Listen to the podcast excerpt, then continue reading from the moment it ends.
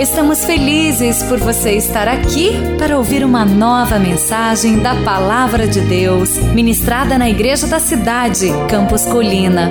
Abra o seu coração e receba com fé esta mensagem que vai edificar a sua vida.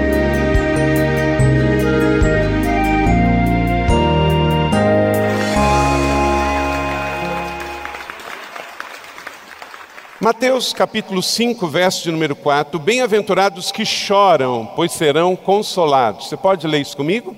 Bem-aventurados que choram, pois serão consolados.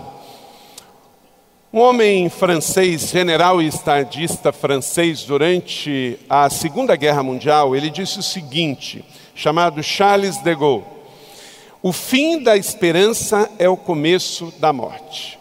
Meu irmão, minha irmã, se você não tem mais esperança, você já começou a morrer. A esperança é uma virtude da fé cristã. Ela é tão importante que o Senhor chega a incluí-la em três coisas que são as mais importantes. Paulo escrevendo em 1 Coríntios capítulo 13, ele diz que permaneça a fé, a esperança e o amor. Então, o apóstolo Paulo ele diz que a esperança é uma das três coisas mais importantes da vida cristã e que tem que permanecer na vida da gente. Eu e você temos que ser homens e mulheres de fé, homens e mulheres de amor, mas homens e mulheres de esperança. Você precisa sempre acreditar que o próximo domingo vai chegar, que depois da tempestade vem a bonança, que se está ruim é porque não chegou ao fim, que Deus está trabalhando no turno da noite para te dar um futuro melhor. Se está ruim hoje, isto não é o seu final. Não é como está, é que termina. A vida cristã, como cantamos muito aqui na igreja, uma canção, é de glória em glória. Então, que você tenha esse espírito da esperança. E Jeremias, ele nos fala quem é a nossa esperança.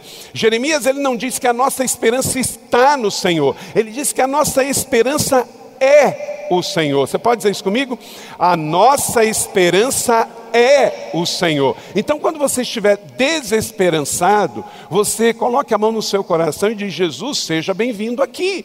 Porque nos dias de hoje que nós estamos vendo, você vê na internet tanta notícia ruim: é notícia de corrupção, é notícia de doença, é notícia de guerra, é tantas. É, situações complexas que, se a cada dia eu não começar o dia de tanque cheio, renovando em Deus a minha fé, a minha o meu amor e a minha esperança, eu vou chegar no final do dia triste, depressivo, acreditando que é o fim. Dê o passo da esperança. Então, que você não comece a morrer vivo. Todos vamos morrer. Todos vamos morrer. Uma a cada cem pessoas aqui vai morrer. Eu não estou sendo fatalista nem profeta do caos, só realista. Eu e você vamos morrer. Mas não precisa morrer antes da hora. A gente pode viver uma vida de esperança e quando o Senhor nos chamar, estamos prontos para partir. Não morra antes da hora. Quem escolher a ofensa, a mágoa, o ressentimento, continuará ferido. E a dor irá matar você aos poucos, gerando ainda mais dor, mais doença na sua alma e ao seu redor. Quando você escolhe a esperança, você escolhe a cura. Vamos dizer isso juntos? Quando eu escolho a esperança, eu escolho a cura. A esperança destrói o pessimismo, o negativismo, o fatalismo. A vida sempre renasce com a esperança. Algumas atitudes práticas que nos ajudam a buscar a esperança. Para introduzir a mensagem desta manhã, coloque aí no seu esboço algumas coisas práticas que você pode fazer na sua vida hoje, aqui, e buscar uma vida de esperança. Escreva aí, atitudes práticas que nos ajudam a ter esperança. E o tema de que estamos aqui hoje é a escolha da esperança. Então, como que você, de forma prática, pode escolher a esperança? Boas lembranças, boas lembranças. Escreva aí, boas lembranças. Lamentações 3, 21, leia comigo. Todavia, lembro-me também do que pode dar-me esperança. Então, programe a sua mente para pensar coisas boas. Olha para cá, olha para cá. Todo mundo aqui tem lembranças de coisas ruins que aconteceram no passado. Todo mundo tem. E você, a não ser que você pegue uma doença chamada amnésia, você vai continuar com isso na sua memória. Mas você pode escolher ter esperança com boas lembranças.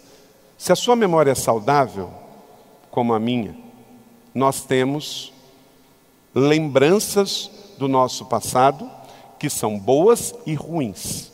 Eu não posso apagá-las, mas eu posso decidir trazer à memória do presente as minhas boas lembranças, com pessoas, com lugares, com situações. O profeta Jeremias estava vivendo num tempo de exílio, num tempo de caos. E se ele não escolhesse isso, ele iria ter um presente pessimista, negativo e depressivo. Então, escolha a trazer à mente lembranças boas, lembranças positivas. Eu estava em Sterelbeck essa semana ouvindo o pastor Rick Warren e a Kay Warren, e eles tiveram um filho que tinha, teve problemas mentais, e esse menino, com 27 anos de idade, ele tirou a própria vida, ele se suicidou. E ela estava dizendo assim: quando eu recebi a notícia, ele tinha passado uma noite anterior com eles, eles tinham jantado com ele, e ele saiu, e ele adquiriu uma arma, e ele tirou a vida, naquela mesma noite. E ela falou assim: eu podia escolher ficar depressiva, mas eu escolhi a alegria. Eu escolhi trazer à mente as coisas que me dão esperança. E hoje ela é uma ativista, uma pessoa que trabalha para ajudar pessoas com problemas mentais.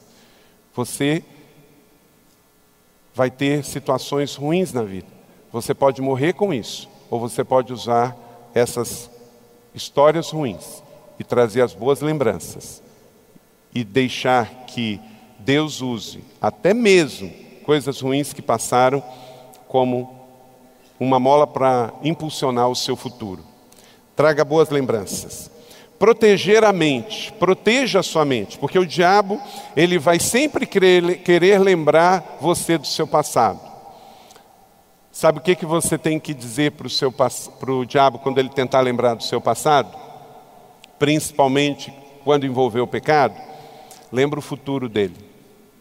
Tá bom? Quando o diabo bater na sua mente para lembrar do seu passado, para te julgar, para te condenar, lembra o futuro dele. Porque o seu passado em Cristo já foi perdoado. O meu passado em Cristo já foi perdoado. Mas o diabo, como ele não se arrepende, então ele já está condenado. Então, toda vez que o diabo vier te lembrar do seu passado, lembra ele do futuro dele. O seu passado já foi perdoado e o seu futuro é glorioso com Cristo Jesus. Proteja a sua mente, não deixe a sua mente escrava do passado. 1 Tessalonicenses 5, verso 8, leia comigo. Nós, porém, que somos do dia, sejamos sóbrios, revestindo-nos da couraça da fé, do amor, tomando como capacete a esperança da salvação. Então, você tem um capacete da salvação, que é a sua esperança. Bota ele na sua cabeça e não deixe o diabo entrar. Então, atitudes práticas que nos ajudam a ter esperança, ter boas lembranças do passado, proteger a sua mente, cultivar a oração, todos os dias orar. Isto vai fazer com que a nossa esperança se mantenha viva. Lamentações 3:29, põe o seu rosto no pó, talvez assim haja esperança. Não adianta a gente esperar do governo, não adianta a gente esperar da ONU, dos programas sociais, é em Deus que está a nossa esperança. Eu vi um meme esta semana na internet, é, alguém fez e colocou assim: só para não perder o costume, fora a Maia. Porque hoje em dia é assim quem está vivendo, né? É fora FHC, é fora Lula, é fora Dilma, é fora Temer. Então alguns já estão dizendo fora Maia.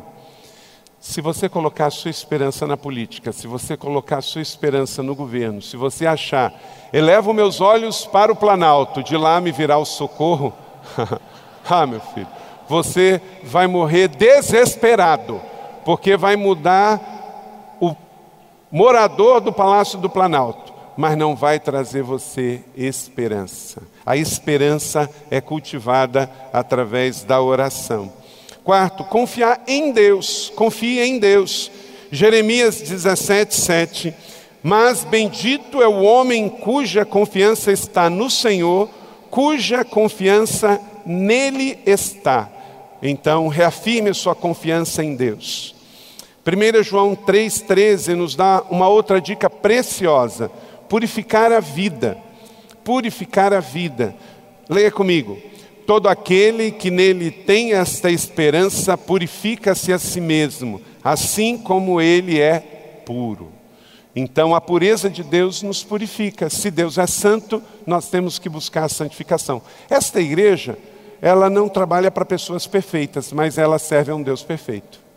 Então a santidade de Deus nos constrange a ser santos. A beleza de Deus nos leva a ser belo. A certeza de que Deus está nos preparando um lugar para morarmos juntos com Ele nos faz querer purificar a vida.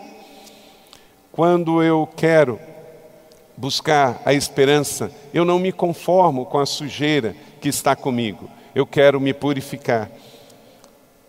Uma outra verdade, cumprir o seu chamado. Todos temos. Você pode não ser chamado para ser pastor, mas você tem um chamado, um propósito, um sentido de vida, e você vai prestar conta sobre isso. Efésios capítulo 1, verso 18. Oro também para que os olhos do coração de vocês sejam iluminados, a fim de que vocês conheçam a esperança para a qual ele os chamou, as riquezas da gloriosa herança dele nos santos. Então, há algo maior, nós não estamos aqui só para consumir, para ter, para reter. Há um ciclo na vida: nascer, crescer, reproduzir, envelhecer e morrer. E enquanto eu cumpro este ciclo da vida, através das estações de Deus para a minha vida, eu vou cumprindo um chamado. Alguns aqui já tiveram o seu dom de governo revelado, ok, o seu dom de serviço revelado. Mas antes de conhecer o dom de governo que está lá em Efésios capítulo de número 5, antes de conhecer, capítulo 4, antes de conhecer o seu dom de serviço que está lá em 1 Coríntios capítulo 12, em Romanos capítulo 12, você precisa reconhecer o seu chamado para seguir Jesus. Todos nós que fomos salvos, fomos chamados para seguir Jesus, somos chamados para a vida. Você é pintor, você é escritor, você é artista, você é um profissional liberal, você é advogado, você é médico, você é engenheiro, você é empresário, você é adolescente, jovem, adulto, aposentado, não importa. Você foi chamado para seguir Jesus, você foi chamado para a vida. Então, onde você está é o seu campo missionário. A sua profissão é sua oportunidade oportunidade de fazer missões. E onde você está é o lugar que Deus te colocou para ser bênção, para florescer. Então não importa se você não é pastor, e daí poucos são pastores. Eu não vou morrer pastor. Pastor é um, um dom que Deus dá, é um ofício, mas um dia eu vou deixar de ser pastor da igreja da cidade de São José. E vai acabar o meu chamado? Não. Eu sou chamado onde quer que eu esteja. Você é chamado, você tem uma missão, um propósito para cumprir neste mundo. E quando você traz isso à sua mente, você tem esperança. Por exemplo, você que trabalhou a vida inteira, aí a sua empresa resolveu aposentar você e você se aposentou com 55 anos de idade, 60 anos. Opa, não acabou a vida. Você tem um chamado para cumprir dentro e fora da sua empresa, dentro e fora da igreja. O chamado é para a vida. Essa semana eu recebi uma, um, um vídeo de um pai de um preletor cristão que ele com 93 anos ele dá palestra, ele toca sanfona, não morra antes do Senhor é, te chamar. Você tem um chamado que isso te traga esperança, que isso te traga vigor, que isso te traga funcionalidade para você viver. Então, escolha da esperança. A esperança é uma escolha. Você pode ter esperança para viver os seus dias bons e os seus dias ruins. E isso vai curar sua alma, isso vai curar sua vida de forma emocional, psíquica e também física. Guarde isso no seu coração. De forma prática, tenha boas lembranças, proteja sua mente, cultive a oração, confie em Deus, purifique a sua vida de todo e qualquer pecado e contaminação do mal e cumpra o seu chamado. Para buscar esperança é preciso então ter decisões práticas sobre a sua vida. Amém? Recebe essa palavra? Que Deus nos ajude a viver isto de forma prática a partir dessa semana. Busque a esperança. Os caminhos de Deus para a cura pela esperança passam por três ações de forma bíblica. Anote aí. E a primeira delas é crer em Deus como Ele é. Crer não o que eu penso sobre Deus, mas crer em Deus que é de forma especial Pai. Muitos não conseguem se relacionar com Deus como Pai. Então, crê em Deus, crê em quem Deus é. Escreva aí no seu esboço: crê em quem Deus é. E a minha pergunta para você é: o que Ele é para você? Deus é um Pai amoroso. Ele é um Pai amoroso. O meu pai faleceu, eu tinha oito meses de idade. Eu não conhecia o meu pai. Eu não conhecia o meu pai. Mas minha mãe conta. A gente morava, eu conhecia a casa que eu nasci. Literalmente nasci. Eu não sei se vocês sabem, mas eu nasci em casa. Não deu tempo de ir para o hospital. A gente morava no interior, ficava a 50 quilômetros da cidade. E eu nasci em casa de parto normal com 5,850 kg. É, quase matei minha mãe. Algumas pessoas falam assim, ela teve diabetes ou você. Não, é normal mesmo. Eu já nasci grande. E quando meu pai morreu, meu pai morreu atropelado. Quando ele foi dia 26 de dezembro de 1970. Minha mãe disse que passaram o Natal em casa, tomaram café, almoçaram. Meu pai gostava de andar de cavalo e gostava de andar de bicicleta. Ele tinha um cavalo manga larga machador, ele tinha gado, tinha cavalo. E no outro dia cedo, sete horas da manhã, em Macaé, ele pegou a bicicleta e saiu na Avenida do Mar, lá na praia Campista, e um ônibus da aviação 1001 veio por trás, naquele tempo ainda não usava a BR-101 para ir, usava aquela via litorânea, é, ali era a BR-101, e era muito movimentada. E o ônibus veio por trás, pegou ele, e a bicicleta entrou por dentro do ônibus. Ele usava chapéu, e minha mãe disse que o chapéu dele foi parar no último banco do ônibus. Pois bem, ele faleceu. Eu não o conheci. Mas a minha mãe diz que toda vez que chegava alguém lá em casa de bota e que subia a escada, a, a minha atenção mudava. E eu já estava ali engatinhando, e eu corria para ver quem era, e aí quando não era, porque o pai tinha morrido, aí eu voltava para trás. Então talvez aquilo ali, se eu não tivesse tido uma boa relação com Deus, e eu vim aceitar Jesus com 10 anos de idade, e duas coisas Deus teve misericórdia comigo.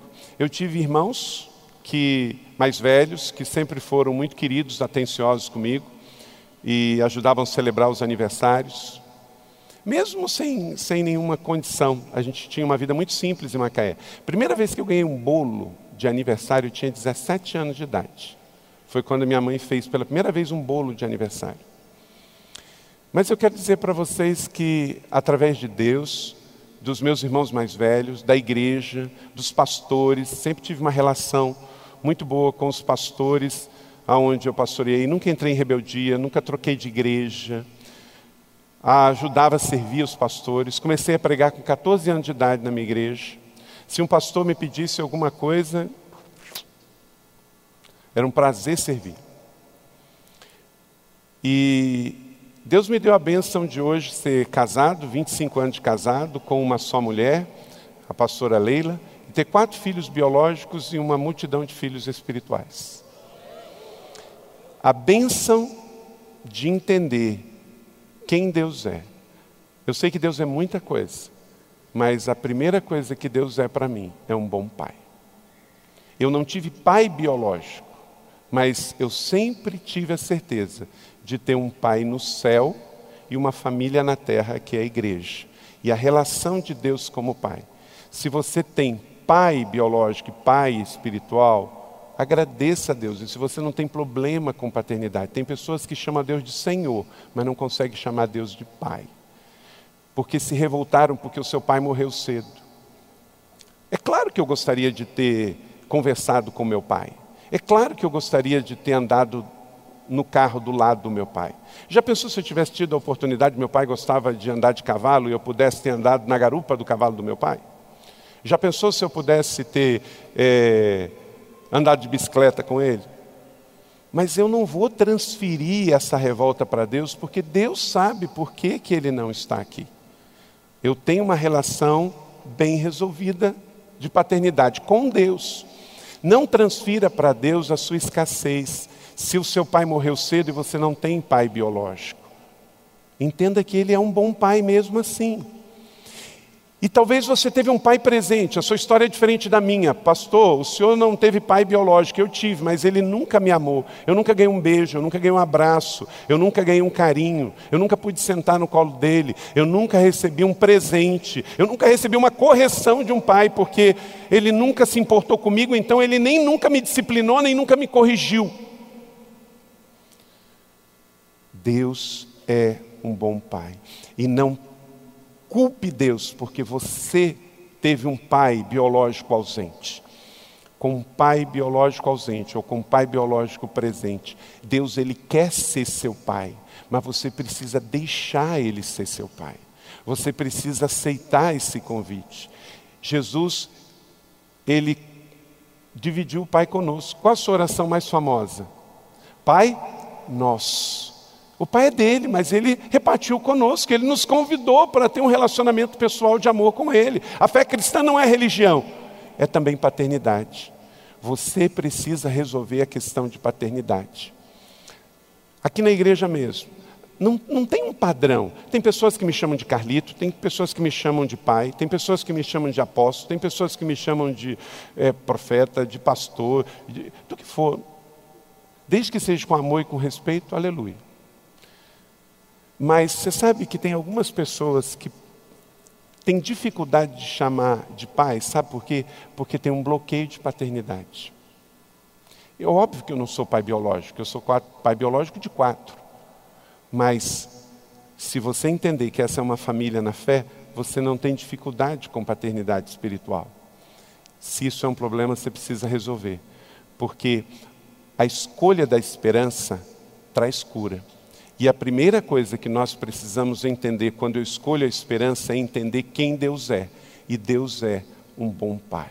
Eu quero convidar você a cantar uma canção sobre isso agora. Fica de pé e vamos, feche os seus olhos. Nós vamos cantar três duas canções, vamos ouvir uma durante a mensagem desta manhã. E elas são para justamente reforçar o princípio que nós estamos falando agora. Cante conosco esta canção.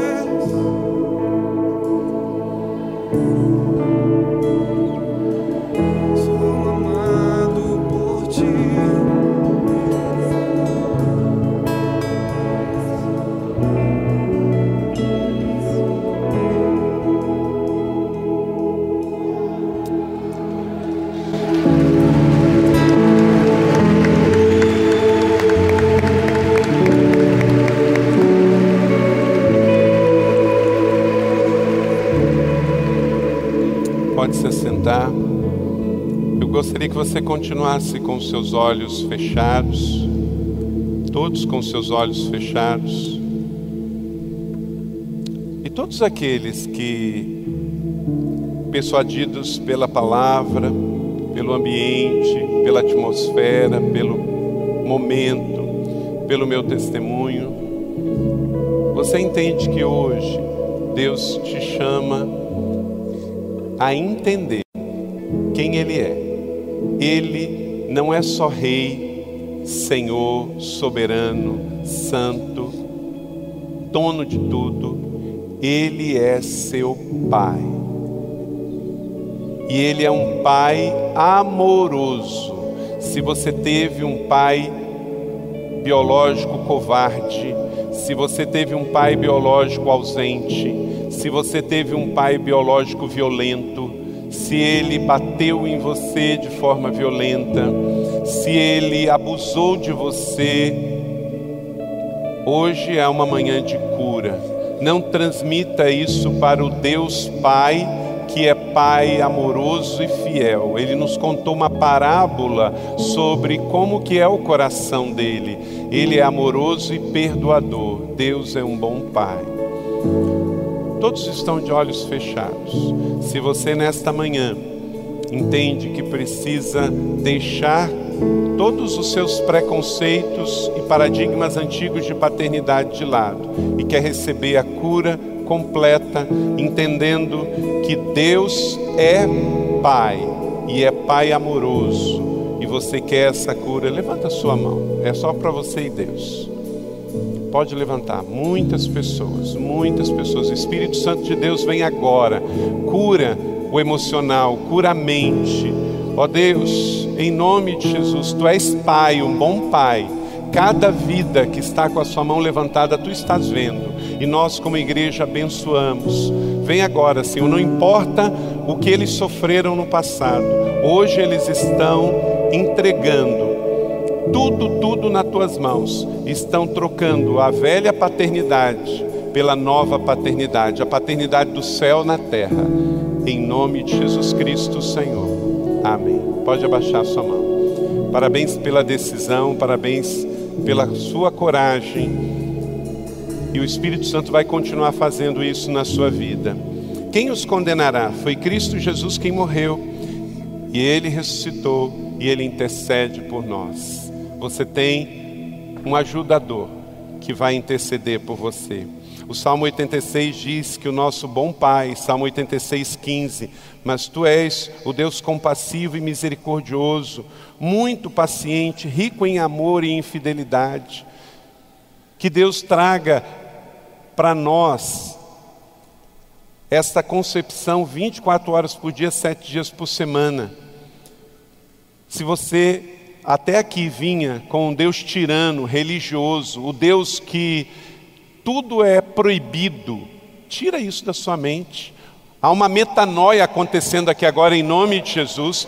Deus não é carrasco, Deus não vive lá no Olimpo mandando raios para quem erra. Isso é mitologia grega, isso é Zeus. Deus é Pai, Pai amoroso. Está escrito, Salmo 86, verso 15. Ele é compassivo, misericordioso, paciente, rico em amor e fiel. Amém? Você pode dizer isso comigo? Ele é compassivo, misericordioso, paciente, rico em amor e fiel. É isso que ele é. Deus não é o que você acha ou o que os outros dizem ou as suas experiências do passado. Deus é o que ele se revela a ser. E ele se revela a ser exatamente isso que acabamos de ler. 2 Coríntios 1,3: Bendito seja o Deus e Pai de nosso Senhor Jesus Cristo, Pai das misericórdias, de toda consolação. Bota a mão no seu coração e diga: Eu tenho um Pai de misericórdias. e um pai de consolação. Meu irmão, pare para pensar por que, que Deus nos deu o Espírito Santo e o seu papel é de consolador. É porque neste mundo eu haveria de passar problemas e eu teria já comigo dentro de mim o consolador. Claro que ele é o professor, ele é o empoderador, mas ele é consolador também. Você tem um Deus pessoal, relacional que vive dentro de você. O nome dele é Espírito Santo e o papel dele é te consolar, consolar quando ninguém te consola, te entender quando ninguém te entende entende, te ajudar, enxugar suas lágrimas, te colocar de pé, abençoar para que você seja uma mulher, um homem bem resolvido, um jovem bem resolvido e andar. Deus não é tirano, carrasco, Deus não é aquele injusto que julga. Se alguém te acusou, se alguém te condenou, isso é coisa dos homens, não é coisa do Deus Pai, que é amoroso. Muita gente tem problema com religião, porque não entende a leitura da palavra de Deus Deus. As pessoas, elas são falhas, as instituições são falhas, religiões são falhas, mas isso não é Deus. Deus está se revelando para nós como um bom pai e um bom pai amoroso, como acabamos de cantar. Em nome de Jesus, deixe que essa seja a última palavra sobre a sua vida. Isso cura a mente, isso cura o coração. Nós estamos vivendo um tempo de muito problema de paternidade que está se gerando aí rebeldes nas ruas, nas praças, nas igrejas. Deus é Pai amoroso. Se erraram com você, isso não é lição de Deus para a sua vida.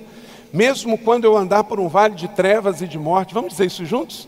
Mesmo quando eu andar por um vale de trevas e de morte, não temerei perigo algum, porque tu estás comigo, a tua vara e o teu cajado me protegem. Esse é o caráter de Deus. O salmo mais famoso das Escrituras é o Salmo 23, e ele se revela como um Deus Pai pessoal e presente que quer nos conduzir às águas tranquilas, quer nos tirar do mar revolto. Se você está revoltado, se você está irado, isso tem que ser resolvido no seu coração para o seu bem, para a sua cura e a cura dos seus, porque isso não tem a ver com Deus, tem a ver com você e com pessoas que te fizeram mal. Uma outra coisa que você tem que resolver no seu coração: reconhecer quem eu sou. Se você quer dar o passo da esperança, além de entender quem Deus é, e Deus é um Pai amoroso, você tem que reconhecer quem você é.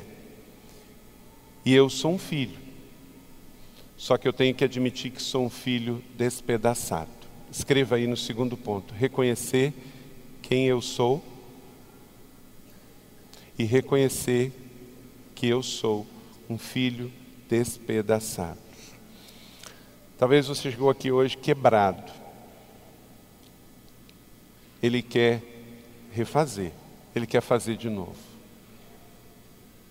Vamos ouvir uma canção que fala sobre isso. Quem eu sou, o que de fato eu sou. Talvez você chegou aqui com uma mentalidade de algo que você não é. Você é filho você é filho.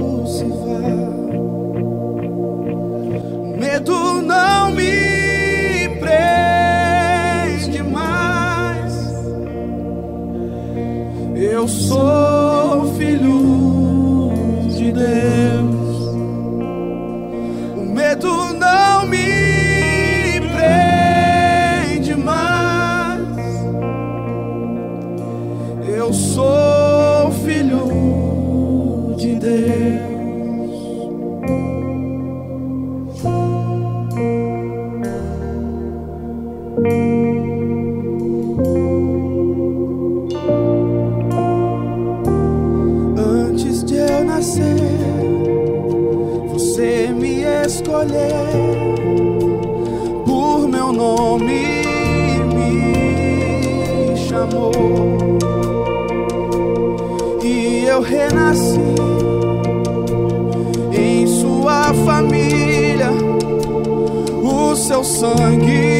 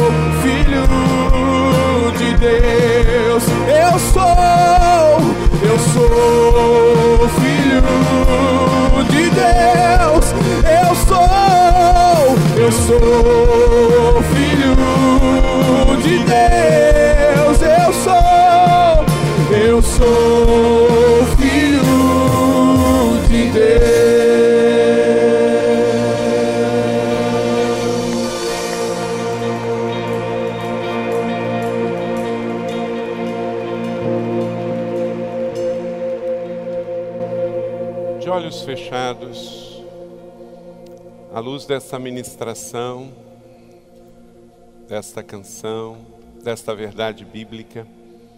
Você reconhece quem você é? Você é filho, mas reconhece que tem sido um filho quebrado, despedaçado. A Bíblia diz que você é, Romanos 3, 23 diz: Todos pecaram, destituídos estão da glória de Deus.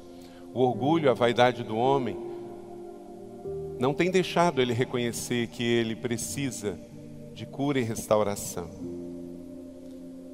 Não há nada escondido que não venha a ser descoberto, disse Jesus, ou oculto que não venha a ser conhecido, Lucas 12, 2. Quem aqui, como filho biológico e também espiritual, reconhece que tem sido um filho desobediente? Você tem desonrado seu pai, seja biologicamente falando ou espiritualmente falando. Você tem feito coisas que desagradam. E nesta manhã você quer sair daqui com a sua identidade de filho restaurada. Porque reconhecer quem Deus é, que Ele é um Pai amoroso, é um primeiro passo da esperança de cura. Mas reconhecer que você é um filho que não tem feito o que o seu pai gostaria que você fizesse, é uma outra etapa da cura. Eu quero honrar o meu pai. Eu quero poder agradecer mais. Talvez eu não tenha expressado em palavras para o meu pai o que ele representa para mim. Isso não é um problema dele, isso é um problema meu. Qual foi a última vez que você ligou para o seu pai que mora fora de São José? Qual foi a última vez que você deu um presente para o seu pai? A gente não dá coisa para as pessoas porque elas precisam, a gente dá as coisas também por amor e honra. Quando eu dou um presente para uma pessoa carente, isso é ação social. Mas quando eu dou algo para alguém que eu amo, eu dou por honra, por gratidão. Qual foi a última vez que você disse para o seu pai, eu te amo? E não importa quantos anos você tenha, talvez você tenha 50 anos e o seu pai tem 80, e você precisa dizer, pai, eu amo você, e dar um beijo nele. Porque isso tem a ver com cura da sua filiação, porque paternidade tem a ver com filiação. Quantos filhos têm vergonha dos pais? Ele te deu a luz, te deu a vida, ele pagou os seus estudos, ele te ajudou. Se alguém aqui que nesse momento, todos de olhos fechados, e você entende que você é um filho, e você precisa agora passar da condição de filho despedaçado para filho amado. Você quer falar a linguagem da honra. Você quer mudar a sua filiação. Levante sua mão, eu quero orar por você. Você que pode fazer um pouco mais pelo seu pai biológico. Você reconhece isso nesta manhã. Pai, em nome de Jesus, o Senhor está vendo cada mão levantada. O Senhor está vendo. Toma cada uma dessas mãos, Pai. Tu és o Pai amoroso. Transforma esses filhos quebrados, despedaçados, em filhos, filhas amadas em nome de Jesus. Amém. Pode abaixar. Louvado seja Deus por isso. Parabéns pela sua decisão e pela sua coragem. Você é um filho amado. O Senhor apareceu ao passar dizendo: Eu amei com amor eterno e com amor leal te atraí. Jeremias 31:3. Eu não tenho que me sentir fraco para receber poder, mas quando eu sou fraco eu me torno forte. 2 Coríntios 2:10 porque quando estou fraco é que sou forte, diz a Escritura. Reconhecer a sua filiação, que precisa de restauração, não é sinal de fraqueza, é sinal de empoderamento. Repita comigo 2 Coríntios 12, 10. Porque quando estou fraco, então eu sou forte. Alguns Aí no mundo vão dizer: Isso aqui é um momento de fraqueza. Não, isso aqui é um momento de restauração para que venha o poder e a vida bem resolvida. O seu amor é o meu consolo, diz o Salmo 119, 76. Sendo justificado gratuitamente por Sua graça, por meio da redenção que há em Cristo Jesus. Deus, Ele é o Deus que tudo restaura. Romanos 3, 24. E o terceiro e último estágio que você precisa reconhecer, além de reconhecer quem Deus é e Deus é Pai, de reconhecer quem você é e você é filho amado, você precisa crer que Deus pode mudar completamente. Decida mudar pelo poder deste amor. Não é por força, não por violência. Temos que mudar pelo poder do amor do Senhor. É no poder dele que todos podemos mudar, que não há impossível para o Senhor. Não há lugar mais distante escuro e oculto que você esteja. 100% das pessoas que estão aqui podem mudar pelo poder do amor de Deus. E pelo poder do amor, eu me junto a Ele, eu me renovo nele, e eu posso mudar. Eu posso ser um pai melhor, um filho melhor, um irmão melhor, um cidadão melhor, porque eu escolho a esperança. O meu passado não é a minha identidade, as minhas fraquezas, os meus problemas, os meus erros, meus vícios, meus maus hábitos, minhas codependências, meus pecados não são a minha identidade. A minha velha vida não é a minha identidade. A minha vida é o que a Bíblia diz que eu sou.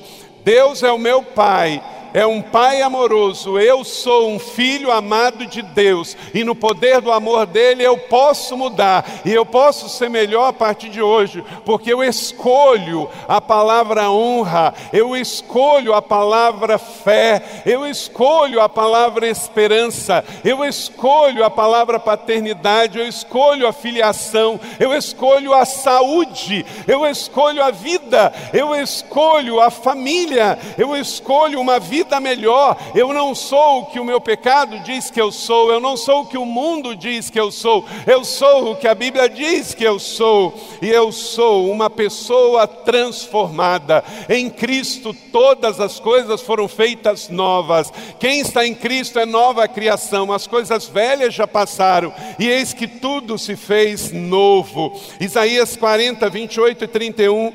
Será que você não sabe, nunca ouviu falar? O Senhor é o Deus eterno, é o Criador da terra, Ele não se cansa, não fica exausto, Sua sabedoria é insondável, Ele fortalece o cansado, Ele dá grande vigor ao que está sem forças, até os jovens se cansam e ficam exaustos, os moços tropeçam e caem, mas leia comigo: mas aqueles que esperam no Senhor renovarão as suas forças, voam bem alto como águias, correm e não ficam exaustos, andam e não se cansam, no poder do amor de Deus. Aleluia, aleluia. Pois Deus é amor e o amor nele é aperfeiçoado em nós. Rick Warren diz o seguinte: Jesus Cristo conhece os erros que você cometeu, mas não veio para apagá-los, veio para desfazê-los, não veio para condená-lo, mas para transformá-lo. É possível ter ficha limpa com Deus. Aleluia! Deus não veio para pagar os seus pecados, ele veio desfazer na cruz do Calvário. A cruz está vazia, o túmulo está vazio, você está aqui. Então, pelo poder do amor dele, nós podemos viver isso. Vamos ficar de pé e todos bem fortes, vamos cantar esta canção. Queremos estar junto com ele. Não é religião, é família, é fé, é relacionamento. Bota para fora o que você crê, o que de fato a Bíblia diz, que você recebeu na sua mente e no seu coração. E aí nós vamos fechar com o quarto princípio, mas este aqui é muito forte, é importante. Você escolhe a esperança, por isso, você escolhe o amor.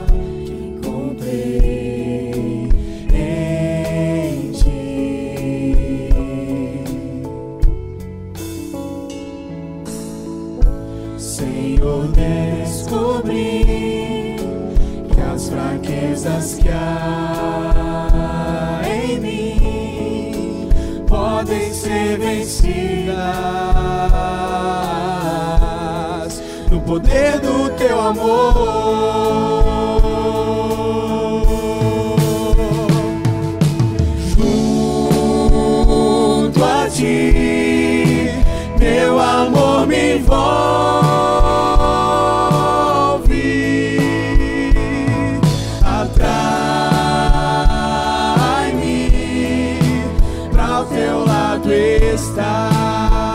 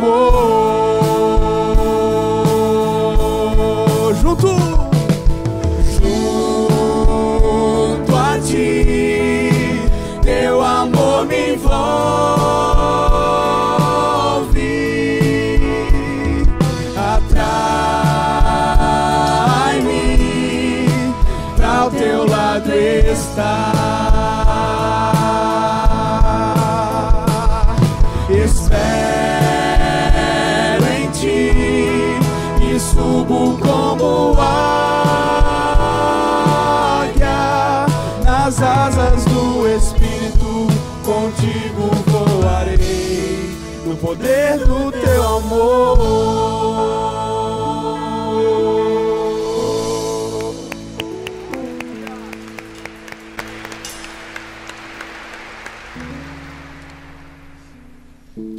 junto a ti. Desculpa aí da gente não ter a letra. Tem tempo que a gente não canta essa canção, né? Junto a ti. A fé cristã não é uma religião. É a que distingue do islamismo, do budismo, do shintoísmo. Não é sobre regras, não é sobre homens. É sobre pessoas e sobre Deus me unir junto a Ele e construir um relacionamento pessoal de amor com Ele. É o que Deus quer para que eu seja curado e volte a ter esperança. E por isso, então, escreva aí, porque eu reconheço quem Deus é, o que sou e que eu posso mudar completamente. Eu quero escolher a esperança agora. Eu escolho a esperança agora. Romanos 8, 24, pois nessa esperança fomos salvos, mas a esperança que se vê não é esperança. Quem espera por aquilo que está vendo? Nós não temos aqui algo para você ver. A esperança é como a fé, é o firme fundamento das coisas que não se veem, mas creem e esperamos porque a nossa esperança é Jesus e nós não estamos vendo Jesus aqui, mas nós estamos vendo a manifestação de Jesus. A igreja, você, eu, a música, a canção, a palavra, a Bíblia, o ambiente, a atmosfera, as pessoas. Jesus está aqui. Ele é a nossa esperança. Escolha a esperança agora. Apeguemos-nos com firmeza à esperança que professamos. Ele prometeu e ele é fiel até o fim. Salmo 147, 3. Leia comigo. Só ele cura os de coração quebrantado e cuida das suas feridas. Anne Frank, sobreviveu, escritora que sofreu com o Holocausto e morreu pelo nazismo, porque era judia, ela disse o seguinte: que maravilha é ninguém precisar esperar um único momento para melhorar o mundo. Esta menina tem mudado o mundo com o seu diário, que ela nunca pensou que seria publicado e se tornou um best-seller. Morreu criança, morreu sem fazer um grande projeto, mas ela, com a esperança, fez o que pôde dentro da sua realidade, dentro do seu tempo. Comece com você. Comece agora mesmo. E agora eu quero te fazer um convite. Você perdeu a esperança? Que tal, a partir de agora, decidir pela esperança, decidir por Jesus? Talvez foram seus pais que roubaram sua esperança. Foram relacionamentos afetivos destrutivos que te roubaram a esperança. Foram amigos do passado que te roubaram a esperança. Foi igrejas que abusaram espiritualmente de você no passado que te roubaram a esperança. Foi a religião que te roubou a esperança. Foram amigos que eram amigos entre parentes que roubaram a sua esperança. Você quer dar o passo da cura hoje? Te convido a crer. Romanos capítulo 5, verso 5. E a esperança não nos decepciona, porque Deus derramou o seu amor em nossos corações por meio do Espírito Santo que ele nos concedeu. A esperança não nos decepciona. Vamos dizer isso juntos? A esperança não nos decepciona. Por quê? Porque a nossa esperança não é no mundo, a nossa esperança não é fé na fé, não é esperança na esperança, a nossa esperança é o Senhor. E quem confia no Senhor não será decepcionado, pelo contrário, será renovado, será animado, será empoderado, será revigorado. E quando você chegar na idade adulta e anciã, você ainda vai dar fruto, porque eu tenho que lembrar você, você está de cabelo branco, mas é no final da pista que o jato decola. Com o Senhor não há tempo perdido, com o Senhor sempre é um novo tempo, com o Senhor sempre é uma primavera nova, uma oportunidade de dar fruto. O Senhor nos dá a dar fruto, fruto em abundância e fruto permanente. Então dê fruto com 10 anos, com 20, com 30, com 40, com 50, com 60, com 90, com 100. Você perde o cabelo, mas não perde a esperança. Você acabou de ouvir uma mensagem bíblica da Igreja da Cidade em São José dos Campos. Se esta mensagem abençoou sua vida, compartilhe com seus amigos em suas redes sociais. Obrigada e que Deus te abençoe.